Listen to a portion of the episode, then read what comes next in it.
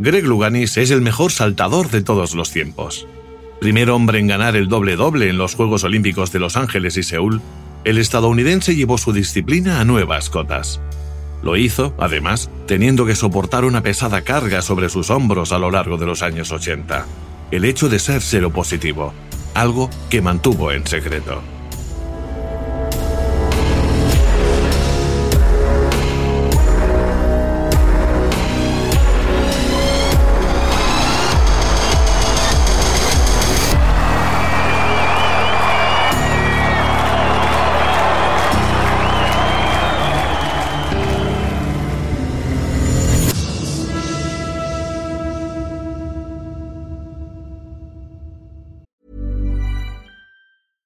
Hiring for your small business? If you're not looking for professionals on LinkedIn, you're looking in the wrong place. That's like looking for your car keys in a fish tank.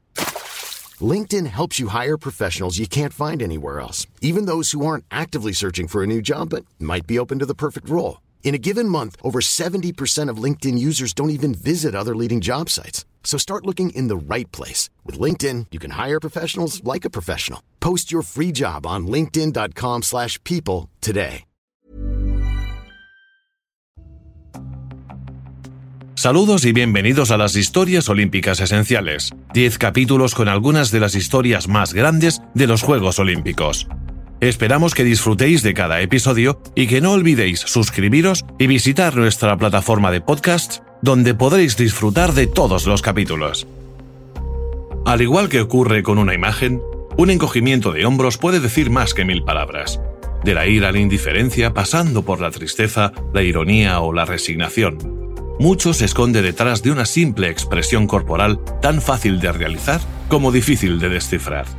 El encogimiento de hombros es para el hombre lo que el batir de alas para una mariposa. Una forma de ganar altura, pero también de escapar. El día que Julie Songeraf, gerente de tecnología de la información de Chicago, vio a Greg Luganis encogerse de hombros frente a una caja de cereales Wheaties, no tuvo dificultad para leer entre líneas al igual que los millones de estadounidenses que vieron Back on Board, un documental de HBO que relata la vida atormentada y los principales logros del mayor saltador de la historia, rápidamente comprendió el significado de su gesto. Me rompió el corazón. Él es un tipo que lo hizo todo bien. Entrenó desde su adolescencia, fue a los Juegos Olímpicos, ganó una plata en 1976 y el oro en 1984, y nuevamente en el 88. Lo hizo todo bien le explicó a un periodista del New York Times a mediados del verano de 2015.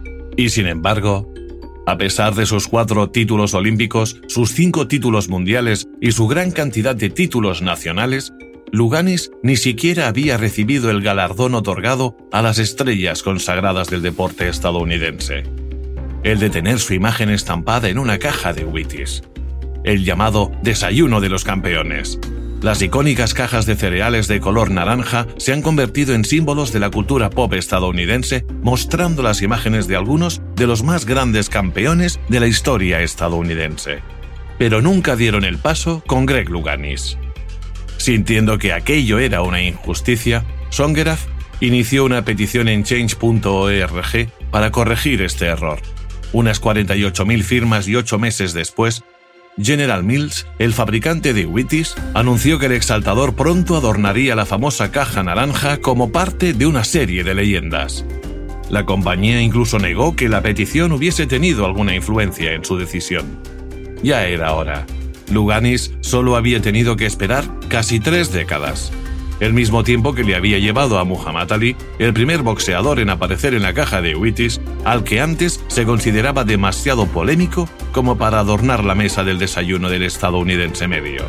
O Jim Thorpe, el primer nativo americano en ganar una medalla de oro para los Estados Unidos, quien finalmente apareció en la caja casi medio siglo después de su muerte.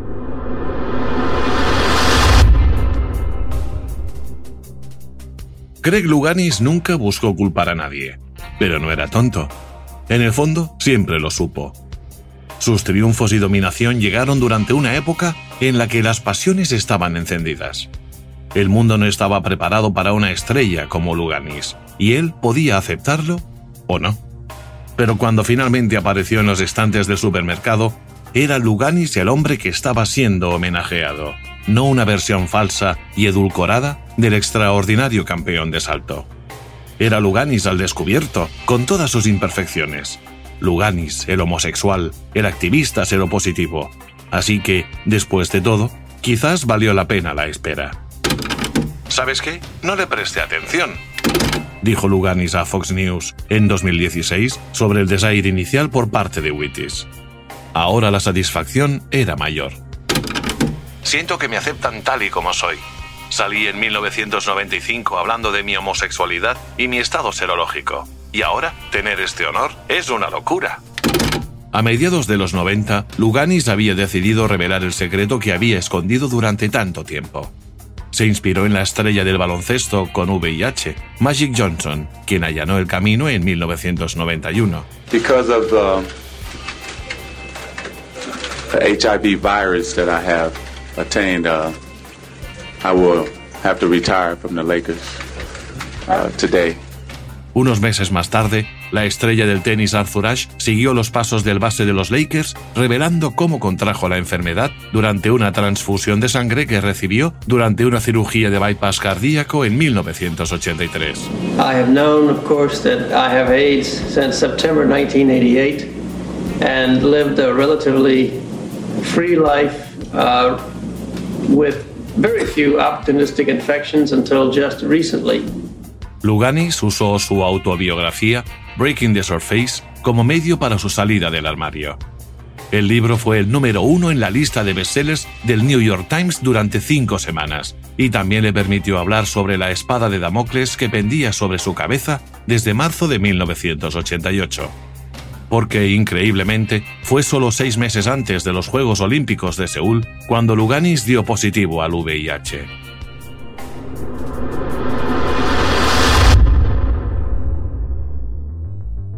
Nacido el 29 de enero de 1960, la entrada de Luganis en la piscina de la vida no fue tan limpia como las que él clavaría desde el trampolín.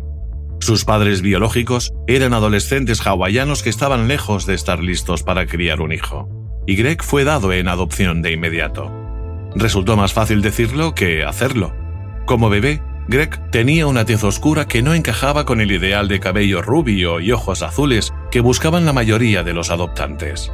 No lo sabría hasta que se reencontraron en 1984. Greg había heredado estas características de su padre biológico, un samoano, en lugar de de su madre, de orígenes suecos. Francis y Pete Luganis no tuvieron ningún problema con esto. Todo lo contrario.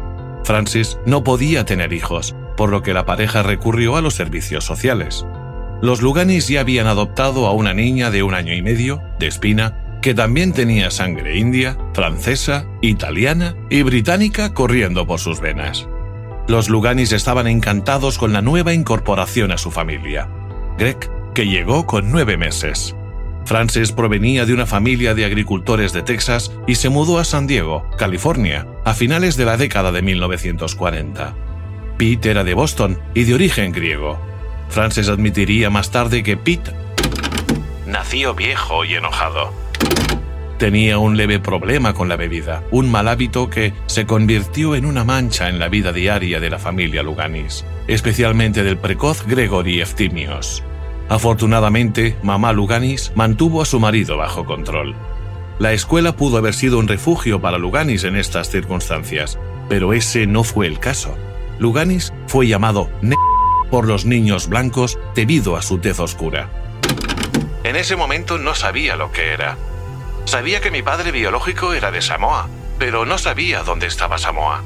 Por lo que sabía, yo era de África, así que tenía un sentido extraño para mí que me llamasen así. Explica en su autobiografía. Disléxico, Luganis tartamudeaba y sus compañeros lo llamaban retrasado. También desarrolló ofidiofobia, miedo a las serpientes, y era muy asmático. Además de esto, le llamaban afeminado por su interés en el baile, el teatro y la gimnasia en cama elástica. Como suele ser habitual, los insultos se transformaron en abuso físico, y Luganis a menudo era golpeado en la escuela. Pero Greg nunca mencionó nada de esto en casa porque estaba demasiado avergonzado.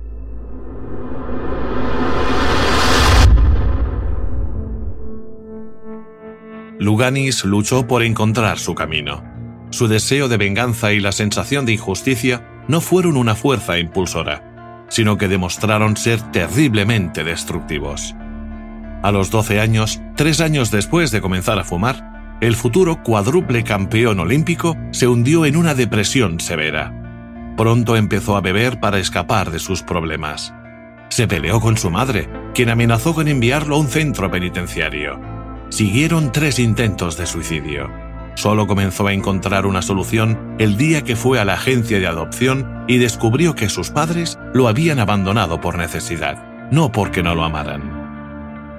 Si el pequeño Luganis estaba lejos de ser Mr. Perfecto, como lo llamaría The Guardian después de los Juegos de Los Ángeles en 1984, las semillas de su cambio habían arraigado.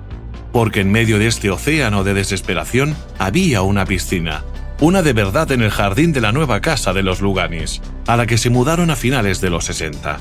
Al joven Greg le encantaba meterse en ella. De piernas ágiles y dotado con un sentido artístico innato, Luganis mostró tal interés y estilo que lo llevaron a la clase de claqué de su hermana cuando solo tenía 18 meses. Pronto se destacó en la gimnasia y fue particularmente talentoso en la cama elástica. A la edad de tres años y medio, estaba realizando rutinas en solitario en el escenario. Greg había encontrado la salida que luego lo ayudaría a lidiar con sus innumerables frustraciones. La piscina le proporcionó una extensión de sus capacidades artísticas. A los nueve años, estaba tratando de replicar sus movimientos sobre la cama elástica en el trampolín. La mayoría de las veces, el resultado fue un planchazo.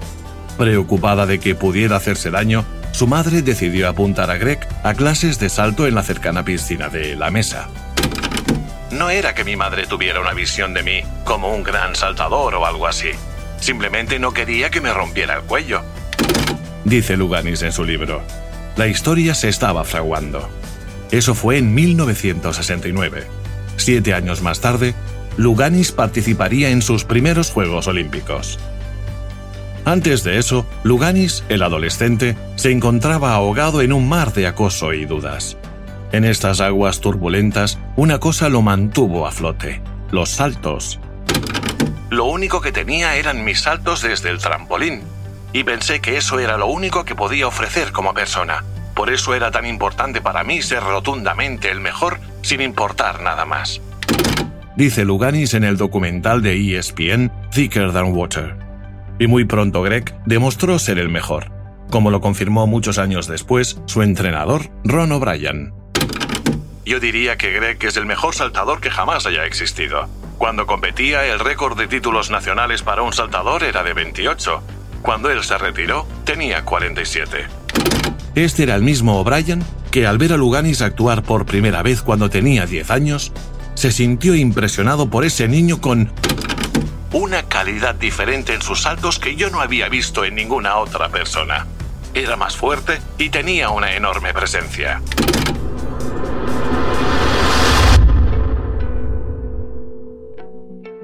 En una entrevista con el periódico francés Le Monde en 1988, O'Brien buscó el origen del dominio de su pupilo en el salto y lo encontró en su habilidad para bailar. Si quieres una contribución decisiva de Greg en el salto, aquí está. Con él, los saltadores han entendido que son artistas. Ver a Greg Lugani saltar del trampolín es como ver bailar a Mikhail Baryshnikov. Dijo, si O'Brien veía a su atleta como el Baryshnikov de los saltos, también trazó paralelismos con el gran Rudolf Nureyev, al decirle al Washington Post: Un bailarín, no estoy seguro de si fue Nureyev o Baryshnikov, fue citado diciendo: Bailar es crear la ilusión de que no estás haciendo nada. Eso es lo que hace Greg en un trampolín. Parece que lo hace todo sin esfuerzo. No hay duda de que Luganis mostraba una gracia absoluta en la tabla combinada con una potencia única. Además, su físico era perfecto para la disciplina. En su mejor momento, Luganis no era ni demasiado grande ni demasiado pequeño. Su altura de 1,75 metros y su peso de 68 kilogramos eran las dimensiones perfectas. A todo eso hay que añadir un salto de 93 centímetros y llegaremos a la conclusión de que Luganis realmente había nacido para esa disciplina. Tenía una técnica de salto notable, con una gracia y una estética excepcionales. Era un chico hermoso tanto físicamente como en la ejecución de sus saltos. No tenía arco lumbar ni una excelente línea de piernas, pero luego era superpoderoso al mismo tiempo. Era un atleta tan extraordinario que hacía parecer todo muy sencillo. Tenía un potencial fenomenal. Mucho antes que nadie, alrededor de 1982 o 1983, parecía que estaba 15 años por delante de todos en términos de técnica. Dice Jérôme Naliot, un saltador francés que compitió en los Juegos de Seúl en 1988. John Anders, un entrenador local, se percató desde el principio. Luganis estaba muy por encima del resto. Rápidamente, Greg se encontró con el hombre que se convertiría en su mentor, el doctor Sammy Lee, el mejor en el negocio. El doctor Lee tenía un diploma en medicina y además era doble campeón olímpico en la plataforma de 10 metros, en Londres en 1948 y en Helsinki cuatro años después. And Sammy Lee, whose parents were born in Korea, becomes the first two-time winner in Olympic diving history siendo el primer asiático estadounidense en ganar una medalla de oro para los Estados Unidos, él también sabía un par de cosas sobre discriminación. La primera vez que lo vi supe que sería el mejor saltador de la historia si contaba con el entrenador adecuado. Esta fue la impresión de Lee al ver a un Luganis de 11 años en el trampolín. No solo fue capaz de saltar mucho más alto que todos sus contemporáneos, sino que también eclipsó a aquellos que eran unos años mayores que él. Con alguien como él, van a tener que subir la puntuación a 11 y 12, le diría Lee a Sports Illustrated. Cuando Lee comenzó a entrenar a Luganis en 1974, tenía un objetivo claro, los Juegos de Montreal. Lo tomó bajo su ala, lo moldeó y, dos años después, Luganis tuvo su primera experiencia en unos Juegos Olímpicos, a los 16 años. Se clasificó para el trampolín de 3 metros y la plataforma de 10 metros el mundo estaba presenciando el nacimiento de un campeón. Un periodista del Evening Tribune en San Diego sugirió que Luganis era quizás un saltador para el futuro. Esto fue recibido con una leve reprimenda por parte de Lee, quien afirmó, Al diablo con eso. Puede que no esté por aquí en 1980. Greg va a ganar ahora.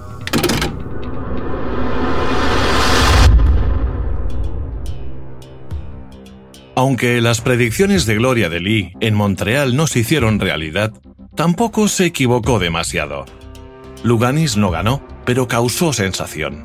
Sexto en el trampolín de 3 metros, posición que más tarde atribuyó a sufrir un fuerte dolor de muelas, le puso las cosas muy difíciles al favorito, el italiano Klaus Di Biasi, en la plataforma de 10 metros. El llamado Ángel Rubio iba en busca de su tercer título olímpico y el joven estadounidense casi se lo arrebata, aunque finalmente se tuvo que conformar con la plata. Aunque Luganis estaba decepcionado, DiBiase había visto lo suficiente como para saber que su sucesor estaba a su derecha en el podio. Se inclinó y le susurró al oído a Luganis. En cuatro años estarás aquí. Quizás DiBiase no acertó con su predicción, pero tampoco se equivocó completamente. La próxima vez que Luganis fuera a los Juegos Olímpicos, ganaría dos medallas de oro. Pero resultó que eso no sucedió en Moscú, sino ocho años después en Los Ángeles. Más allá de su primera medalla de plata, los Juegos de Montreal también fueron importantes en la vida de Luganis porque fue la primera vez que habló de su orientación sexual. No públicamente, sino a Scott Cranham, un saltador canadiense al que conocía desde la infancia. Pensé que él podría ser la persona en la que podía confiar. Por un lado, pensé que él también era gay. Estaba estudiando psicología en la universidad, así que esperaba que, aunque no fuera gay, fuese un oído comprensivo. Escribe Luganis en Breaking the Surface. Cranham, sin embargo, no pudo manejarlo. De hecho, era gay, pero todavía seguía metido en el armario y no estaba listo para salir. Con 16 años, este doloroso revés noqueó a Luganis durante 6 años. Se sintió decepcionado, triste y enojado, y totalmente vulnerable y solo. Luganis tuvo que aprender a vivir siendo diferente, y no siempre era sencillo. Cuando estaba de gira con sus compañeros de equipo, pronto descubrió que nadie tenía prisa por compartir habitación con él. A menudo se encontraba emparejado con uno de los entrenadores o en su propia habitación. Realmente nadie quería compartir habitación con los gays. En retrospectiva, no sé cuánto había de verdadera homofobia, porque he estado en contacto con muchos de los chicos desde entonces y mi identidad sexual no es un problema para la gran mayoría de ellos. Pero en ese momento yo estaba ganando, por eso no sé si aquello era verdadera homofobia o celos. Dicen Thicker Than Water. Ganar ayudó a Luganis a lidiar con la desilusión. Para cuando cumplió 21 años ya tenía más títulos nacionales que nadie en la historia de los saltos masculinos en Estados Unidos. Terminaría su carrera a tres títulos del medio centenar, un récord histórico. En 1978, en Berlín Oeste, también ganó su primer título mundial en la plataforma de 10 metros. Las ilusiones de Luganis, claramente el hombre a batir en los Juegos, se vieron frustradas por la escalada de tensión de la Guerra Fría. El boicot estadounidense a los Juegos de Moscú en 1980 puso en suspenso sus aspiraciones olímpicas hasta Los Ángeles.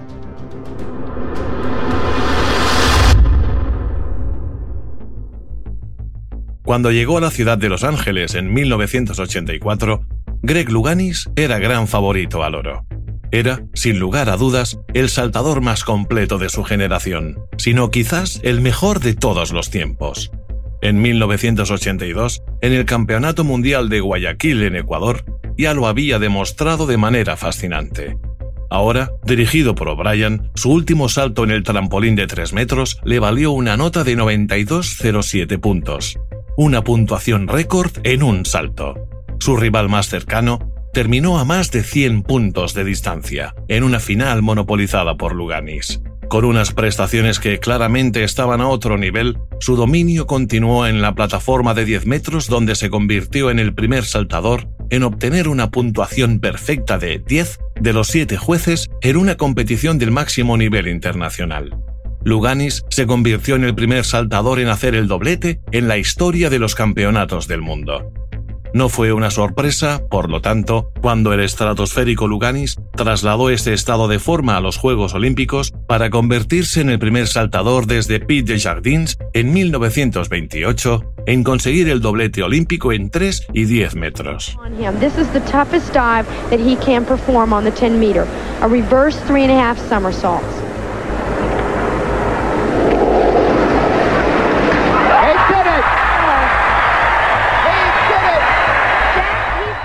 Luganis simplemente arrasó.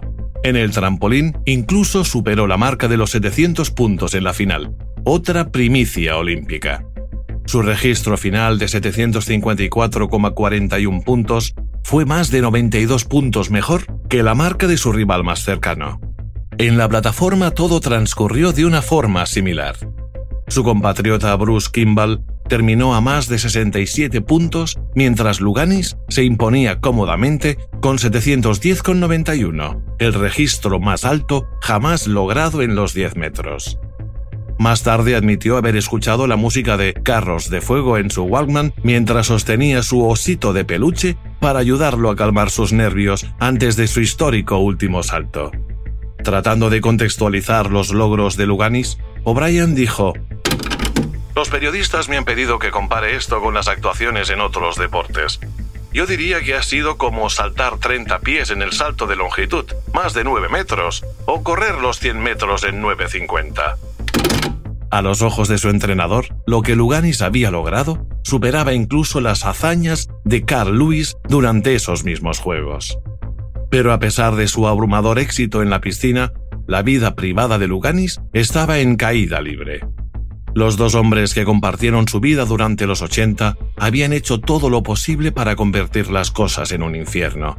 Sobre todo Jim Babbitt, el amante que se convirtió en su agente comercial mientras sometía a Luganis a un violento torrente de abuso físico y mental.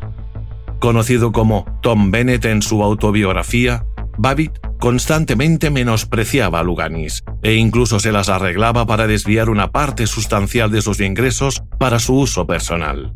Cuando los patrocinadores dejaron de llamar, Bennett se apresuró a recordarle a su novio que todo se debía a su orientación sexual. Fue una relación muy tóxica. Como si robarle y golpearle no fuera suficiente, Bennett una vez incluso violó a Luganis a punta de cuchillo.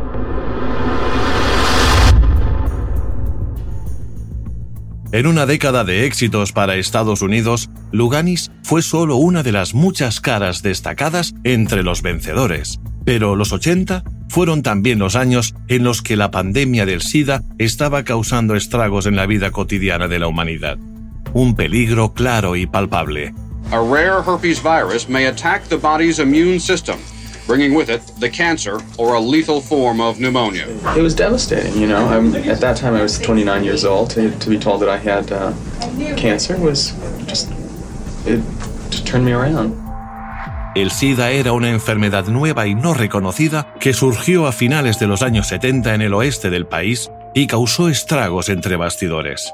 Así como ignorancia rara vez rima con benevolencia, fue un flagelo que dio origen a una letanía de burdas leyendas urbanas. El SIDA fue apodado como el cáncer gay y llevó a la estigmatización de quienes caían bajo el famoso grupo de las 4 Hs, homosexuales, haitianos, hemofílicos y adictos a la heroína. Algunos intolerantes incluso afirmaron que las personas estaban siendo castigadas por su orientación sexual. Como la mayoría de los homosexuales en ese momento, Greg Luganis estaba claramente en riesgo. Pero la idea de que pudiera ser portador del virus no se le pasó por la cabeza al principio, porque sabía que no tenía múltiples parejas ni llevaba una vida amorosa particularmente arriesgada. Pero se dio cuenta del verdadero peligro de la enfermedad cuando se enteró de que Kevin, su pareja de principios de los 80, había sido diagnosticado con VIH. Fue Kevin quien más tarde animó a Luganis a hacerse la prueba. Empecé a asustarme cuando algunos de los amigos de Tom enfermaron y murieron. Luego, en 1987, Kevin me escribió para decirme que tenía VIH. Por el tono de su carta, tuve la sensación de que me estaba culpando. En la carta, enfatizó que debería hacerme la prueba. Aunque parecía más fácil vivir en la negación, especialmente con los Juegos de Seúl acercándose, el temor de ver roto su sueño olímpico fue pronto superado por la preocupación por su propia salud. Un día, Luganis ya no pudo posponerlo más. Era comienzos de 1988 y Bennett se vio afectado por el herpes zoster y por problemas respiratorios. Cuando se vio obligado a ir al hospital para las pruebas, Luganis, que estaba entrenando en Florida, decidió hacer lo mismo. Los resultados fueron exactamente los que temía. Era seropositivo. Escuchas un zumbido, no entiendes lo que te dicen. Tenía miedo porque veía morir a gente a mi alrededor. Pensé, Dios mío, se acabó. Explica en Thicker Than Water. En el momento en que me diagnosticaron, pensábamos en el VIH como en una sentencia de muerte. Fue seis meses antes de los Juegos Olímpicos y pensé, bueno, voy a hacer las maletas, volver a casa, encerrarme y esperar a morir. El médico que lo acompañaba, un primo político, le dijo a Luganis que, al contrario, lo mejor sería pensar en los juegos. Mantenerse en forma y positivo era la mejor barrera contra la evolución de la enfermedad. No obstante, Luganis tuvo que seguir un tratamiento muy agresivo, tomando el fármaco antirretroviral AZT las 24 horas del día. Era el único fármaco disponible. Tuve que tomar dos pastillas cada cuatro horas, no importaba dónde estuviera. Tenía un reloj que me avisaba cada cuatro horas. Era un recordatorio constante.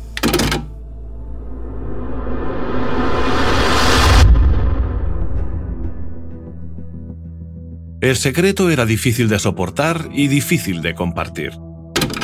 No era una opción abrirse y ser honesto. Había poca compasión con el SIDA recuerda Luganis. Solo una persona lo entendería, Ron O'Brien.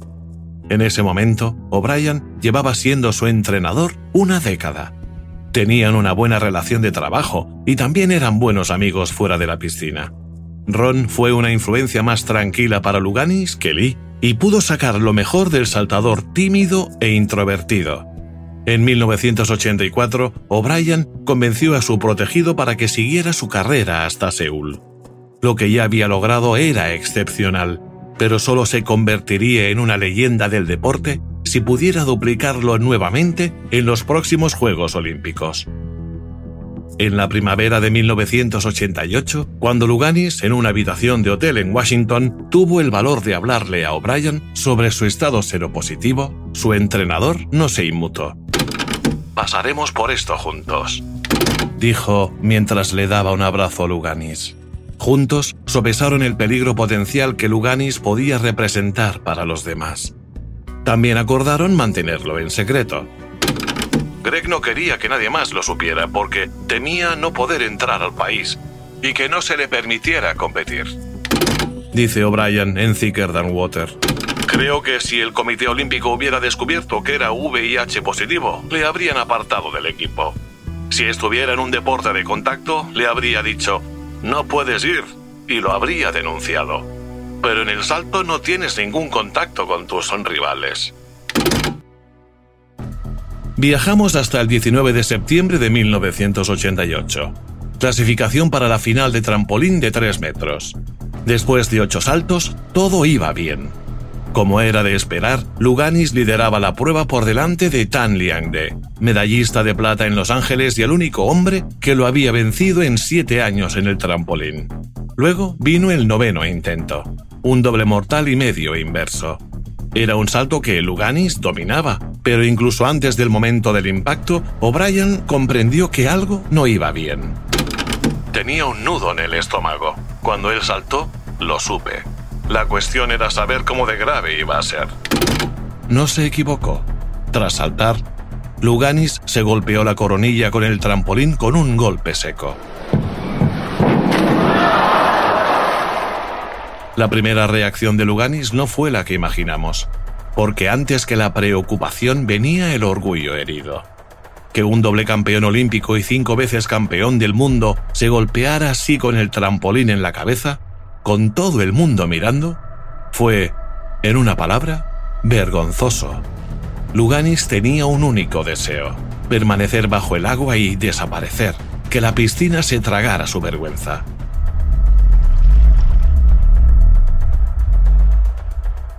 Finalmente, emergió a la superficie y salió de la piscina. Sus heridas no parecían graves. Ciertamente, nada como el accidente que había sufrido en 1979 durante una reunión entre Estados Unidos y la URSS cuando se quedó inconsciente durante 20 minutos. Sin embargo, todavía estaba preocupado por razones que nadie, excepto O'Brien, podía comprender. El miedo a que su secreto saliese a la luz y el temor a las consecuencias que su secreto pudiese tener sobre los demás. Jérôme Naliot, testigo directo de la escena, recuerda los minutos que siguieron y sus consecuencias.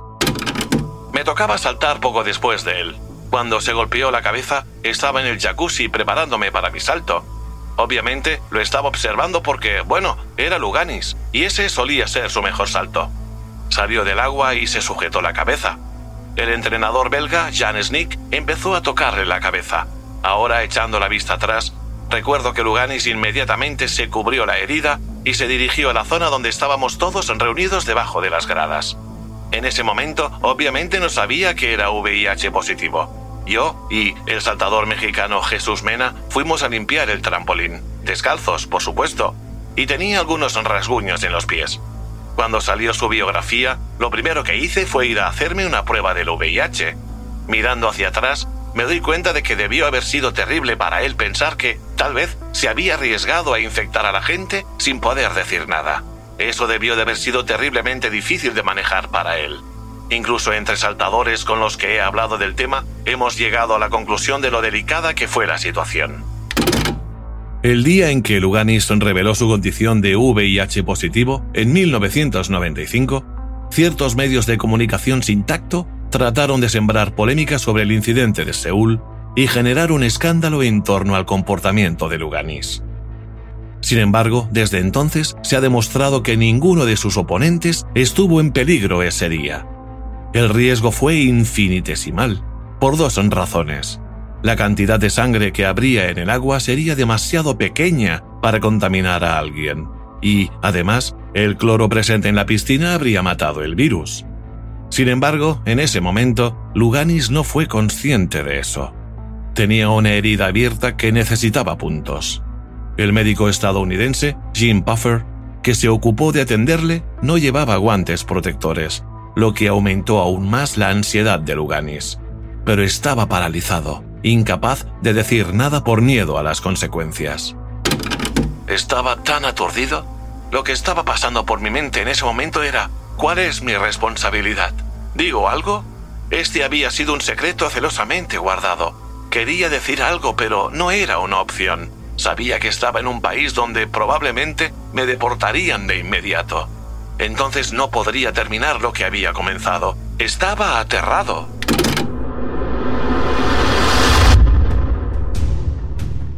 Luganis no sabía qué debía hacer. ¿Hablar claro? ¿Volver a la competición? ¿Tirar la toalla? O'Brien no lo presionó y dijo que cualquier decisión que tomase sería la correcta. Él también estaba atravesando por un momento complicado en su vida, ya que su madre había fallecido ese mismo día. Sin embargo, le ofreció a Lugani su apoyo mientras trataba de restar importancia a la situación, en la medida de lo posible. Para tranquilizarme, Ron dijo, bueno, los jugadores de hockey reciben un golpe en la cara con un disco y reciben 50 puntos y luego salen y juegan el resto del partido. Solo tienes cuatro puntos y solo tienes que hacer dos saltos. O'Brien agregó, sé que tu confianza está totalmente destrozada, pero si no puedes creer en ti mismo, créeme a mí. Después de dar un paseo, Luganis decidió que iba a continuar. Y cuando regresó al trampolín, la respuesta del público le confirmó que había tomado la decisión correcta, aunque todavía tenía que dar un gran salto de fe. Mientras estaba en la tabla sacudiendo mis piernas y brazos, anunciaron mi nombre. Para mi completa sorpresa, hubo un estruendoso aplauso. Luego, cuando anunciaron el salto, todo se volvió inquietantemente silencioso. Podía sentir la tensión en el pabellón, y yo estaba aterrorizado. Todavía no había descubierto qué había hecho mal en el último salto. Y ahí estaba, a punto de realizar un nuevo intento que, de nuevo, pondría mi cabeza a centímetros de la tabla. No quería avergonzarme delante de toda esa gente. La tensión se rompió cuando vieron que yo estaba más nervioso y asustado que ellos. Sus sonrisas me ayudaron a relajarme. También me hizo dar cuenta del apoyo que tenía.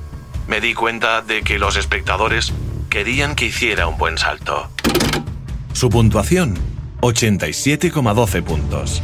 Fue el mejor salto de las calificaciones y recibió una gran ovación. Un último salto, de nuevo rozando la perfección, lo clasificó en tercer lugar. La final de la noche siguiente estuvo lejos de ser sencilla, pero terminó con dos medallas de oro. Si Luganis repitió el mismo salto para ganar el trampolín de 3 metros con un cómodo margen respecto a Liande, la final de plataforma de 10 metros estuvo en el aire hasta el último salto. Para su último intento, y yendo por detrás del chino Xiongni, Luganis necesitaba realizar un salto de enorme dificultad, el tristemente célebre 307C, un triple mortal y medio inverso agrupado conocido como el Salto de la Muerte, desde que el ruso Sergei Chalibashvili tuviera un fatal accidente y se fracturase el cráneo en 1983. Luganis ejecutó la inmersión a la perfección para remontar y ganar la medalla de oro por solo 1,14 puntos. Con esto aseguró su estatus de leyenda en el deporte. Luganis se había convertido en el único hombre en arrasar en los eventos de salto en dos juegos consecutivos, siguiendo los pasos de Patricia McCormick en la década de los 50. Con este doble-doble sin precedentes y después de lo ocurrido en la clasificación, no había dudas de que había llegado el momento de que Luganis colgara el bañador.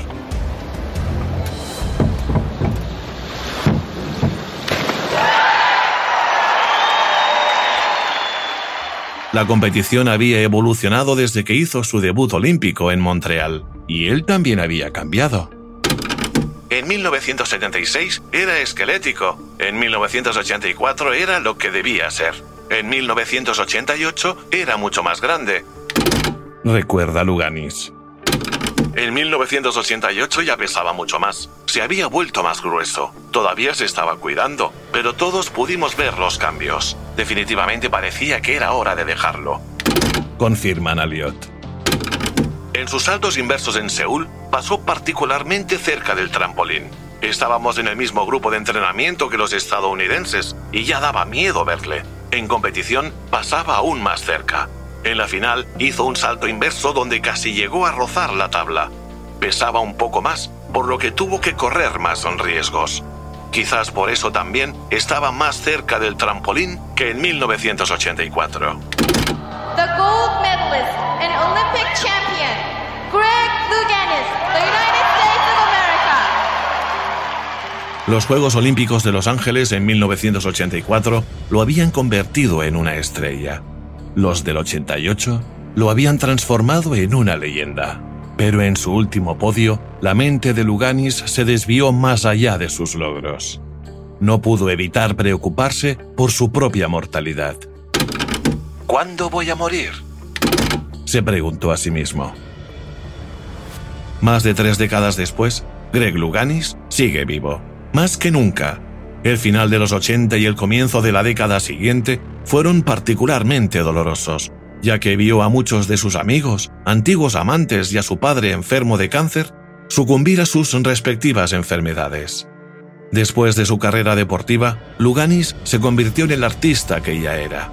Ha actuado en varias películas, incluida Touch Me en 1997, e interpretó el papel de Darius en una producción Off-Broadway de Jeffrey, una obra que narra la vida de un joven gay en la época del SIDA actor, autor, analista en los medios de comunicación, activista LGBT, mentor del equipo de salto de los Estados Unidos, participante entusiasta en las competiciones de agilidad de perros, Luganis ha estado ocupado desde su último salto competitivo. De hecho, lo único que no ha hecho es saltar. Su casa en Malibú tiene piscina, pero no trampolín. Luganis también encontró el momento para casarse, en 2013, tres años antes de que finalmente apareciera en una caja de Wheaties. Luganis nunca ha podido deponer las armas en el conflicto interno que lo enfrentó al espectro del SIDA desde 1988. Una cosa es cierta, nunca se ha arrepentido de haberse liberado del pesado secreto de su estado serológico, porque no lo hizo solo por sí mismo. Quería que mi historia motivara a las personas con VIH a ser responsables y también a comprender que la vida aún no ha terminado, que el VIH y el SIDA no son una sentencia de muerte. Greg Luganis es ahora un hombre apuesto de 60 años. Nunca ha estado tan vivo.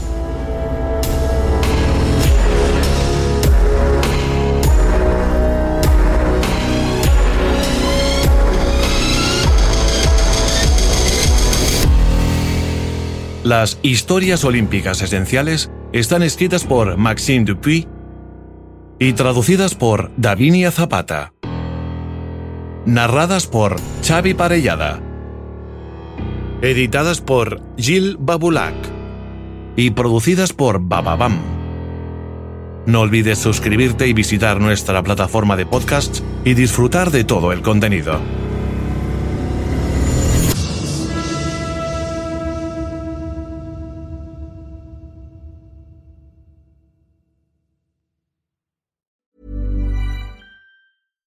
Here's a cool fact a crocodile can't stick out its tongue.